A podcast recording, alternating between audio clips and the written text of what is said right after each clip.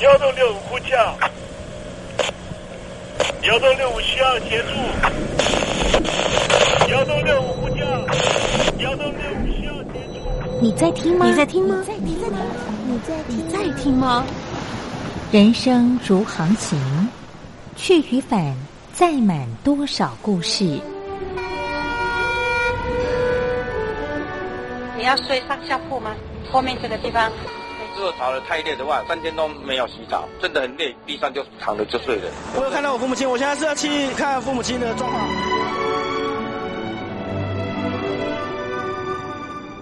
聆听故事湾，让每个故事找到属于自己的码头。我到了那儿以后，我们就往妈妈家去。我一到那边，就感觉我妈妈已经她能够活活下来都不容易。我知道，他没他没跟我讲，我也不敢问，好好苦。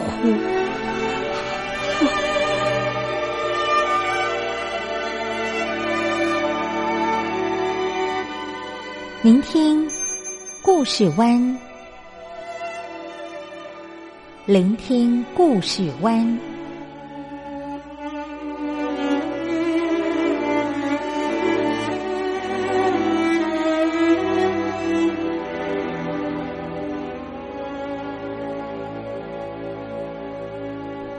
故事总有一个停泊的港湾。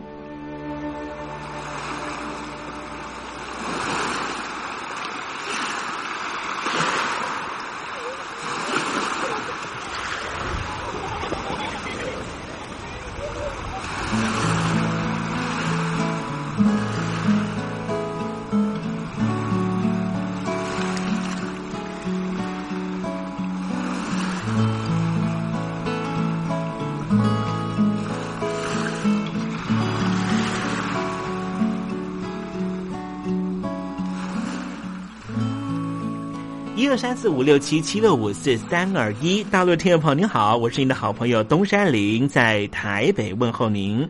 正在为您进行的栏目就是聆听故事湾，一二三四五六七七六五四三二一，全年无休，每天在空中为您服务。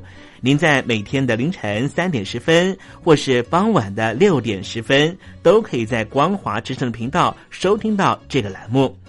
聆听寰宇趋势，不用太多解释，因为聪明的你心中自有诠释。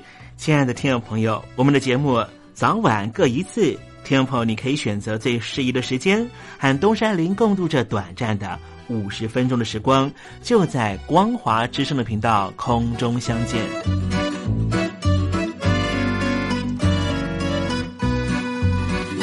那么，听众朋友，收听、聆听故事湾东山林的节目，到底能够听到什么样的内容呢？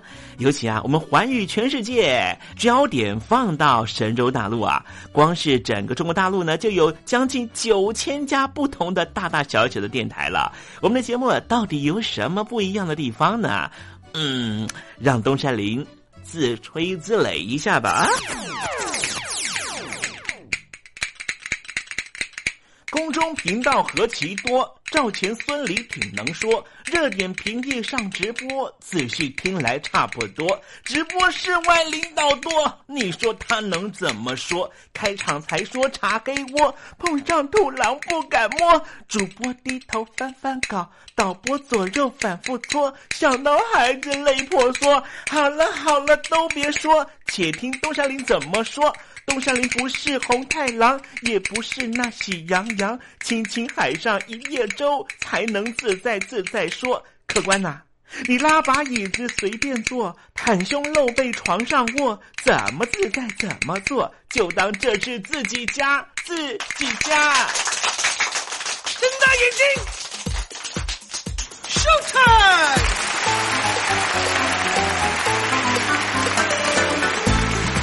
听众朋友，你好，我是你的好朋友东山林，在台北问候您。正在为您进行的栏目就是《聆听故事湾》啦。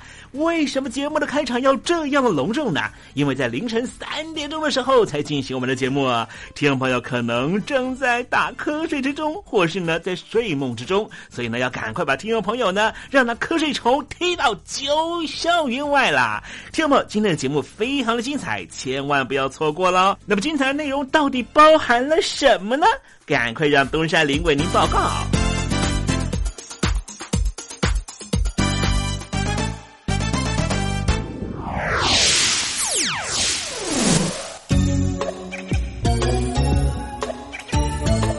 星期二，星期二，猴子肚子饿。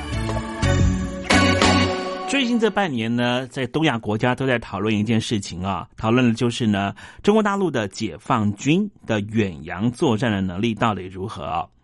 上上个礼拜呢，这个我们还看到了一个消息哦，说晚上的时候啊，突然之间啊，这个中国大陆的军机啊。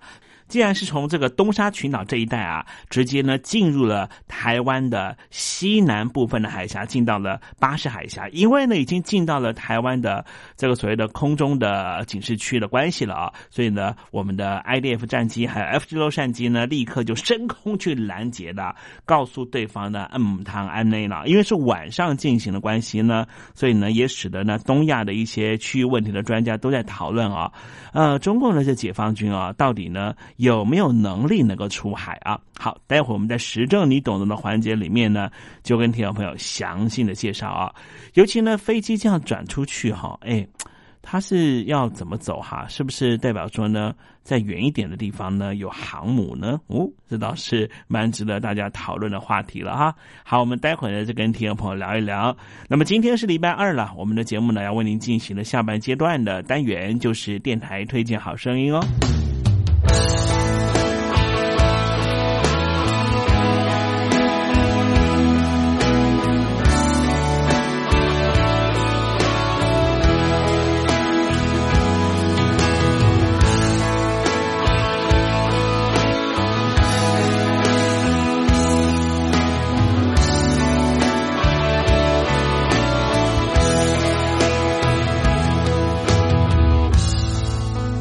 谁和你在爱中飞行？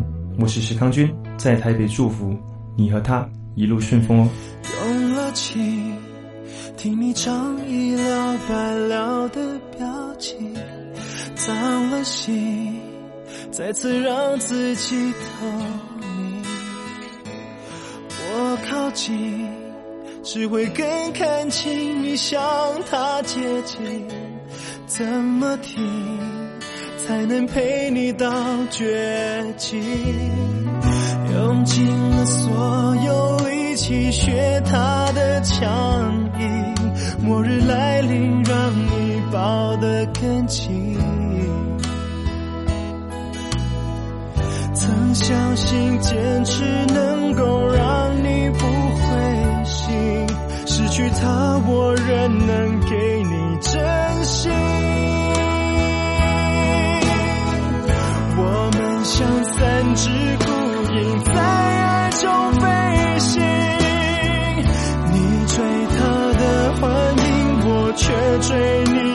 重伤的追寻。眼泪在这场游戏从来不肯停，就算我用生命送你远行，也不停。不论你现在。离我有多远？只要您收听东山林的节目，都能得到我来自台湾的问候。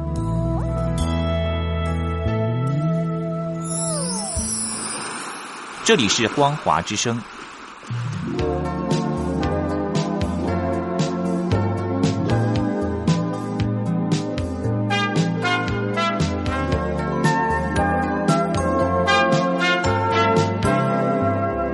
现在，请。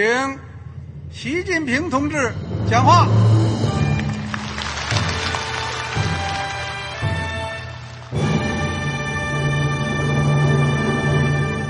中国梦必须紧紧依靠人民来实现。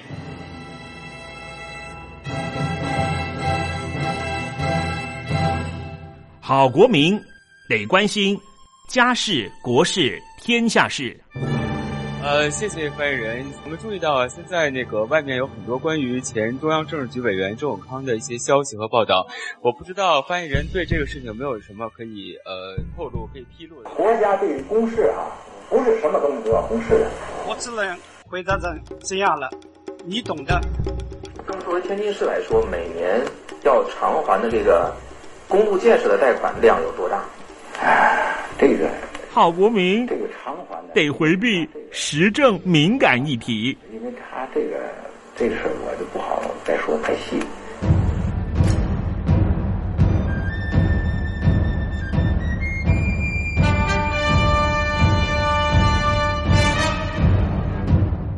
们要坚持人民当家作主，坚持人民主体地位。任何官方不宜说太细。期望您体谅的话题，尽在实政，你懂的。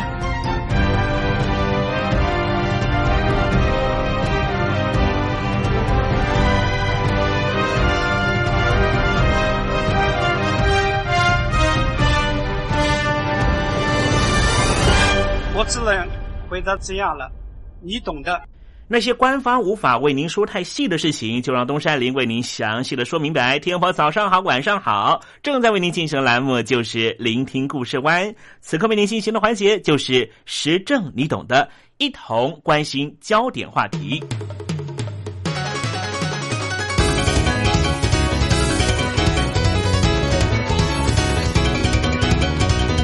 有很多的国际观察家都说啊，冷战时期当时的对抗似乎在现在又要重新开始了。主要的原因就是北京当局和俄罗斯方面似乎已经携手合作，变成一个极大的亚洲和欧洲的跨洲联盟。因为先前呢，我们看到的是北京的海军有两艘的作战舰和一艘的油弹补给舰，以及两架的反潜直升机，编成了远洋舰队，就从南海的三亚基地远赴到俄罗斯，到大西洋的波罗的海，和俄罗斯方面进行联合军演。两国的军舰编成了两支对抗部队进行对抗操演，而这联合的军演事实上不是第一次了。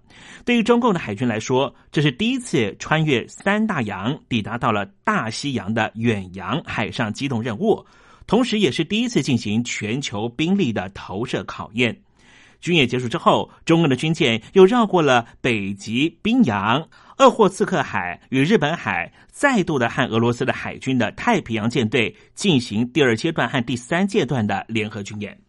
而从这一次的俄罗斯和中国大陆的联合军演的目的、科目，还有想要达成的政治效果分析啊，中共想要借由海上的联合军演，验证海军是否具有全球远洋海军的作战能力。借此彰显中共的海军作为全球第二大军事强国的军力兵力投射能力，而对于俄罗斯当局来说，可以借由联合军演强化俄罗斯和中共在亚洲和欧洲水域的双方军事合作，也增强和美国对抗的筹码。对此呢，我们今天就来谈一谈这联合军演的内容。我们重点会放在俄罗斯和中国大陆联合军演对于全球安全和稳定的影响。那么，俄罗斯当局和北京当局是如何重新开始进行联合军演的呢？应该是缘起于二十一世纪初，当时还没有进行海上的军演，而是双方在边界地区进行陆军和空军的联合军演，以打击区域中的所谓分离主义。所谓的分离主义呢，讲的就是呢新疆和这个蒙古这一带的一些分裂主义分子。那么双方呢，经过了十多次的军演的经验之后，在两千零九年开始，就从陆上的联合军演扩大到海上的海空联合军演。海上的联合军演方面呢，从海上的联合搜救、进行打击非法组织，就所谓的海盗啊，还有海上交通线的维护这些比较软性的演习开始做起。之后呢，就衍生成为了联合防空和联合救难。在二零一二年的时候呢，俄罗斯当局和北京当局就签订了协定，每年将会把这样的军演例行性的进行，分别在两国所属的海域进行联合的海上和空中的军事演习。也因此，从二零一二年开始到现在呢，双方已经在欧洲大陆和亚洲地区进行了不同海域实施了七次的联合海上军演，其中又以二零一四年、二零一五年，除了在东海和日本海实施之外，还派遣到了地中海地区进行联合操演。我们看到了二零一七年的这一次两国的军事演习，甚至将军舰和战机都移到了波罗的海地区。可以预期的是，二零一八年、二零一九年这方面的军事演习一定会扩大。莫斯科当局和北京当局的联合军演的意义，除了再次增强双方战略的互信和全方面的军事合作之外，无形之中也建构出了在欧洲与北约的对抗结构。以及在亚洲地区和美日联盟相互对抗的局势。换句话说，长期以来，俄罗斯一直在欧洲地区和北约相互对抗。事实上，一直没有得到有力的助手。而现在，北京当局愿意伸出援手。而在亚洲地区方面，一直以来都是北京当局必须要对抗美国、日本、南韩这方面的联盟相互对峙。而现在我们看到的是什么呢？在二次世界大战的末期的时候，当时俄罗斯方面呢是介入了亚洲的战区。似乎在八十年之后的现在，俄罗斯方面愿意当北京当局的坚强后盾，对于区域安全和稳定性，当然是带来了非常坏的影响。我们看到了二零一七年的那一次的军演，中共方面派出了三艘军舰，分别是飞弹驱逐舰以及巡洋护卫舰，另外。海上方面呢，油弹的补给非常重要，所以派出了油弹的补给舰。而其中这飞弹驱逐舰方面呢，更是二零一四年的时候，中共方面才正式建造的最新的驱逐舰。下水的时间还不到两年，就立刻参加国际的军演。这种船舰呢，具有防空、反舰、反潜的多功能，所以它可以单独行动，也可以协同海军的其他兵力打击。敌方的水面上和水面下的军舰，也就是说潜艇也可以进行攻击，所以具有比较强的区域防空和对海作战的能力。中共方面派出最新的飞弹驱逐舰参与联合军演，也显示出了北京当局和俄罗斯当局呢对于军事互信合作，其实又是往前再提升一步。中共的前舰方面以及军舰呢，航行了将近一个多月的时间呢，才跨越了太平洋、印度洋、红海、地中海，进到了大西洋，进而进到了波罗的海。主要也是测试中共的船舰的远航航行能力，在不同水域的适应能力，当然也包括了在航行途中的中靠站能不能够提供完整的后勤补给。事实上，这一次呢，他们已经办到了。也因此，有很多的国际区域问题的专家说，二零一七年那一次的俄罗斯和北京当局方面的联合军演，在海上联合军演的部分，是一件非常重要的事情，可以说是中共的海军对海外的作战能力的最大延伸的分水岭。而在那一次的二零一七年的俄罗斯和北京当局的联合军演的科目方面，分别是海上和岸上两阶段。岸上训练着重在指挥信息系统的操控，主要是掌握到演习发展和相关海上空域的情报资讯的相互传递的训练。也就是说，在岸上的时候，由俄罗斯方面收到了讯息，能不能够在第一时间传达给在海上的中共的海军？而由中共的海军直接在海上击退俄罗斯和北京当局的敌人，为什么会有这样的设计安排呢？也就是说，如果当俄罗斯的海军没有办法在第一时间赶达到战场，或是俄罗斯的海军遭到击退的话，而这时候远从太平洋赶来的中共海军能不能够接受到俄罗斯所掌控的？陆地上的讯息，而传达到海上，由中共的军舰进行第一次的攻击，所以这就是他们岸上训练的主要目的。而在海上的训练科目方面，包括了联合防空、联合反潜、打击海盗、海上救援、联合后勤保障等等。俄罗斯当局和北京当局宣称。演习并不是针对任何一方，并没有针对第三方，纯粹只是双方两国的合作，主要是为了打击国际的恐怖主义、维护海上交通线的安全和促进区域的商业活动等等。但是，当中共的船舰进入到了大西洋水域之后，立刻引发了西欧国家的紧张，也纷纷派出了军舰和军机跟踪到波罗的海。可见，西欧国家对于俄罗斯当局和北京当局的军演。是非常谨慎的。其实我们可以看到，最近这些年来，西方国家对于俄罗斯以强制手段并吞原来属于乌克兰的克里米亚岛，而又在东乌克兰地区策动当地族群的所谓独立自治。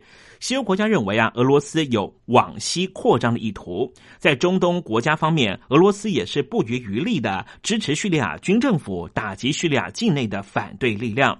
而叙利亚国内的内战持续恶化，难民不断的涌入到欧洲地区，给欧洲地区带来非常严重的治安问题。因此，欧盟在每次定期讨论的时候，都在。呼吁俄罗斯方面不要再进行相关的作为，甚至认为俄罗斯方面就是希望用难民问题来卡住欧盟的内政状况，然后让俄罗斯能够继续的在乌克兰、在中东地区扩张他们的力量。俄罗斯这一番，无论是台面上或是台面下的行动，都让西欧国家感觉到似乎又回到冷战时期的紧张氛围。因此，由美国所主导的北约国家已经开始对俄罗斯展开了防堵作为。所以，国际区域问题专家看到了中共派出了先进的军舰、军机参加了波罗的海的联合军演，和俄罗斯方面相互合作，自然也会觉得这似乎对于国际的区域安全造成了很大的影响。当然，也一定会引起北约国家的反感。无形之中，俄罗斯当局和北京当局联合部队和北约国家的军事力量已经形成对峙局面，是无利于欧洲地区的地区稳定。所以，中共方面不断的强化军事力量的现代化，当然不是为了存然的和平崛起。建军的成果都已经让美国和西方国家感到非常讶异，而且非常的紧张。根据美国的五角大厦的评估，在过去十年来，中共已经投入建设和下水成军的新一代的舰艇高达了六十多艘以上，所成立的远洋舰队也已经具备有更先进的直管通勤。作战能量，美国评估中共到二零三零年将会具备有有限兵力的远洋兵力投射的作战能力。换句话说，到时候美国恐怕在东亚地区连第一岛链恐怕都无法防守得住，关岛的未来非常危险。第二岛链由澳洲方面所侧守到夏威夷这条航线，能不能够抵住中共海军未来的发展，让美国五角大厦的官员非常的紧张。北京当局为了实现远洋海军的梦想，军事战略已经早先着手建构具有实施远洋作战能力的海军战力，也建立其能够在不同领域，也就是在欧洲的海域投注兵力，挹注他的盟国俄罗斯。同时，也希望在太平洋未来可能会发生的战役之中，俄罗斯也能够从海参崴出港进行帮忙。中共的海军目标已经从近海防御走到了近海防御以及远洋护卫相结合的作战能量。远程兵力的投射能力的持续成长，将是中共未来海军发展的重要目标。未来中共仍旧会密集的寻找海外基地。先前我们曾经介绍过，中共方面已经在非洲东部找到了海外的后勤补给的基地。未来海外驻军恐怕是中共海军下一阶段的发展趋势。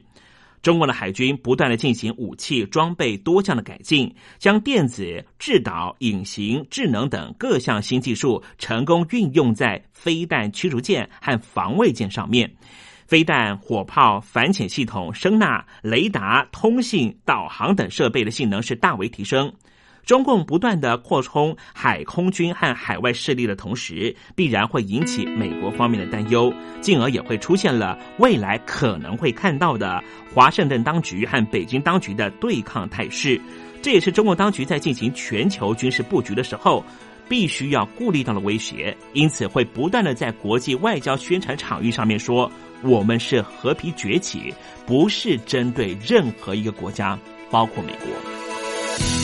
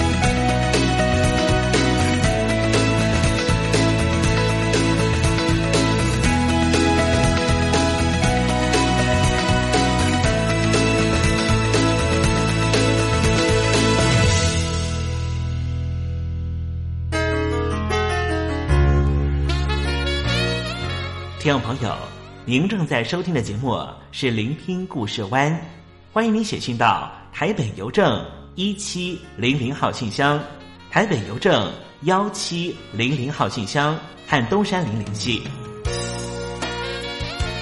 东山林就是东边的山里有只麒麟的东山林，东山林等候您的来信哦。伍佰演唱的一首歌曲叫做《枫叶》。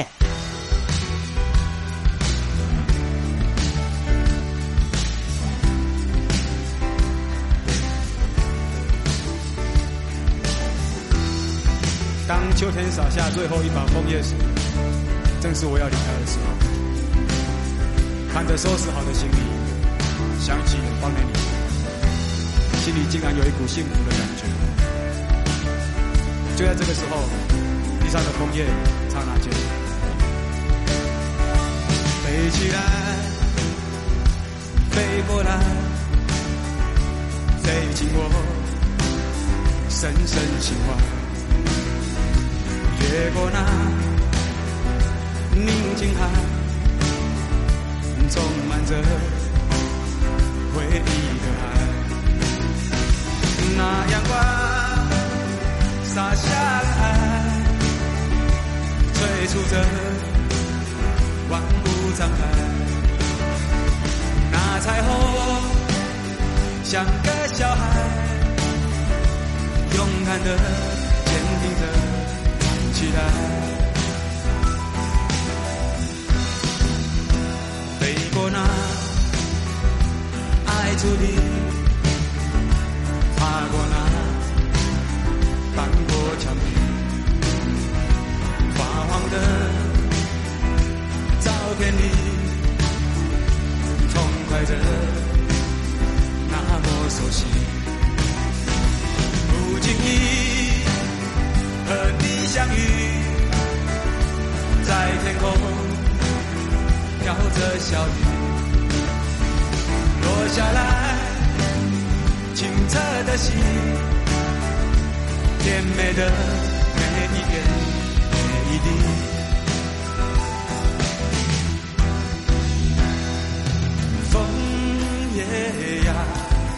载满着我的感动。枫叶呀，倾听着我心情中深秋里，伴随着亮丽的梦从向我，化成了满山和满。可对你思念写满了满地和满天的爱的诗篇，生命的美丽和世界的无限飞舞，在以后和从前，它连着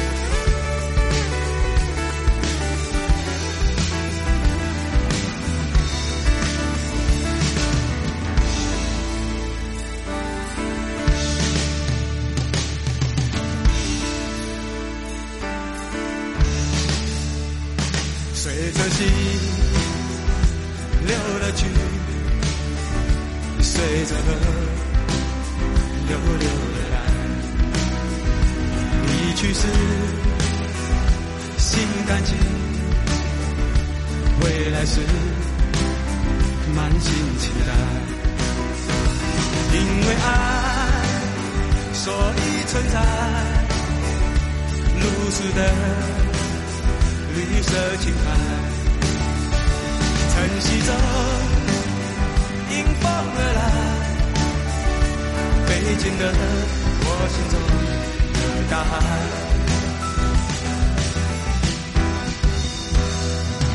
枫叶呀，载满着我的感动。泪呀，倾听着我心情中深秋里，伴随着亮丽的梦中想我，化成了满山和满谷的对你思念，写满了满地和满天的爱的诗篇，咏叹着生命。的美丽和世界的无限飞舞在以后的从前那点真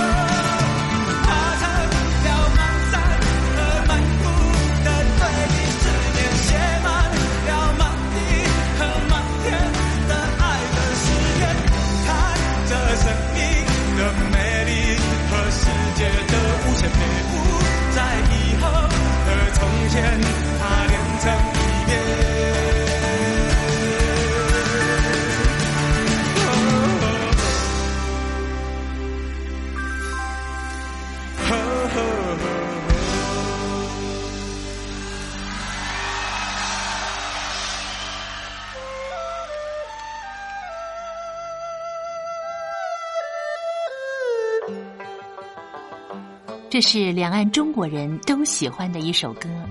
小城故事多，充满喜和乐。如果主持人播错了速度，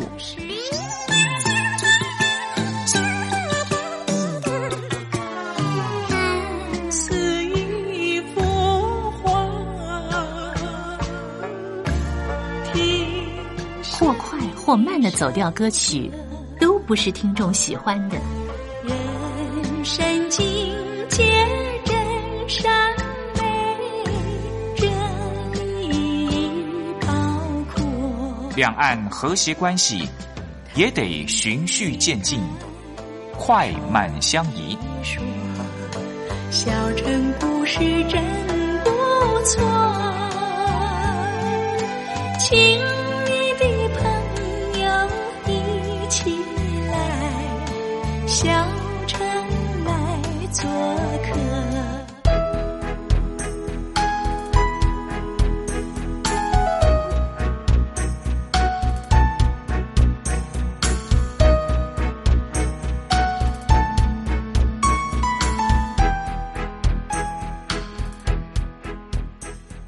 生活中少不了知性的真，生活中少不了理性的善，生活中也少不了感性的美。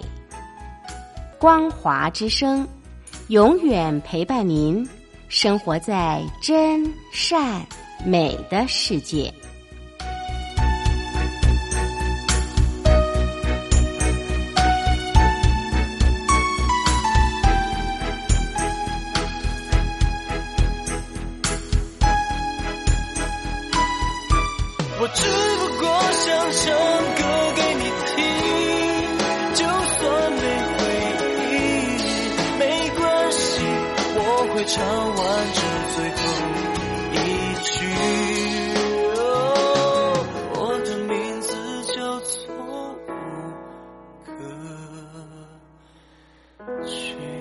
大陆的听众朋友，你好，没错，我就是吴克群。不管你现在在做什么，不管你现在在哪里，吴克群和光华之声在台北问候你。我只不过想唱歌给你听，用尽我全力，一首歌。这里是光华之声。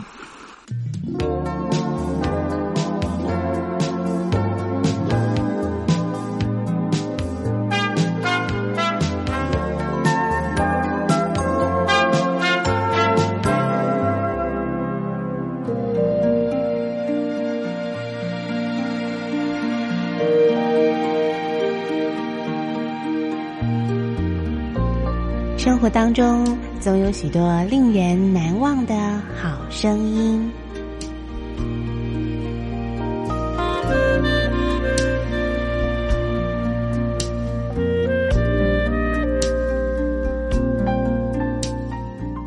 电台真心推荐，只想给你最好听的好声音。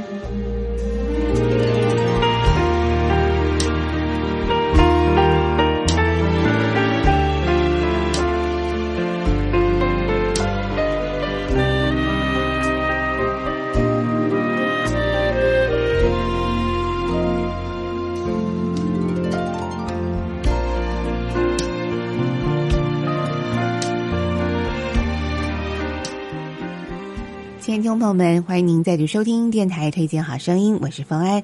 今天节目当中呢，要为听众朋友所推荐的是一张演奏专辑。这张专辑呢，收录了全球顶尖餐厅的主题音乐，把它集合成一张美味旋律，希望提供您呢，不管是在用餐或者是休息的时候呢，一种呃各国的这种异国情调的氛围哦。那么现在呢，刚好这个是用餐时间，所以呢，大家不妨可以想象一下哦，如果现在呢，我们正置身在非常时上的纽约曼哈顿区的一家餐厅里头，那么除了享用美食之外呢，身旁的人也都是打扮入时的俊男美女。这个时候，如果耳边响起这样的旋律，是不是让你的用餐心情会觉得更加的愉快呢？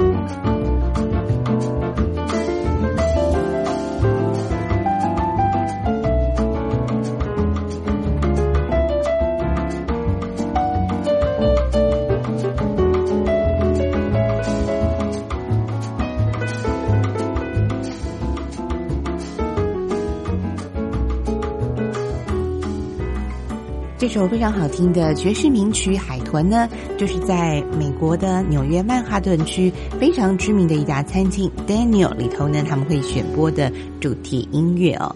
好，那么接下来呢，如果说我们转换一下心情，来到了非常热情的南美洲，那么当你在享受这个巴西当地的道地的美食的时候呢，如果说这时候要搭配的，当然就是这一首巴西的音乐的代表巴萨诺瓦的国歌。来自伊帕内马的女孩喽。Oile que cuesta me singa me steyendo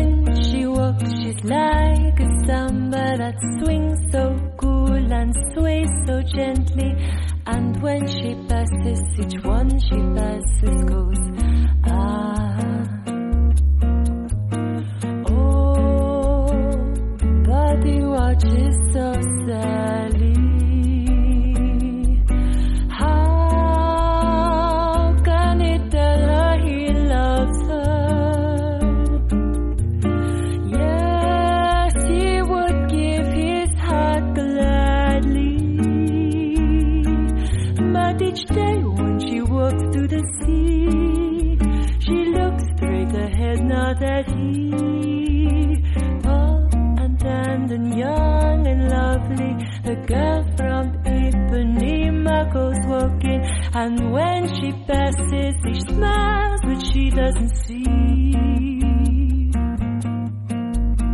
听众朋友们，现在所收听的节目是电台推荐好声音。这节目当中呢，我们将为您推荐一张好听的演奏或是演唱专辑。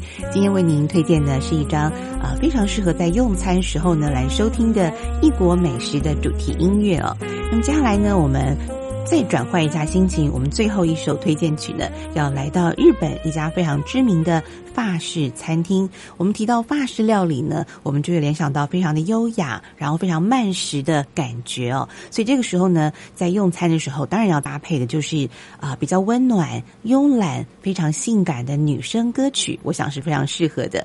所以呢，他们特别选了就是这首用这个温暖女生所演唱的《科克瓦多》这首好听的歌曲。在节目最后呢。送给所有听众朋友，也祝福您有个非常愉快的用餐时光。我们下次同一时间空中再会喽，拜拜！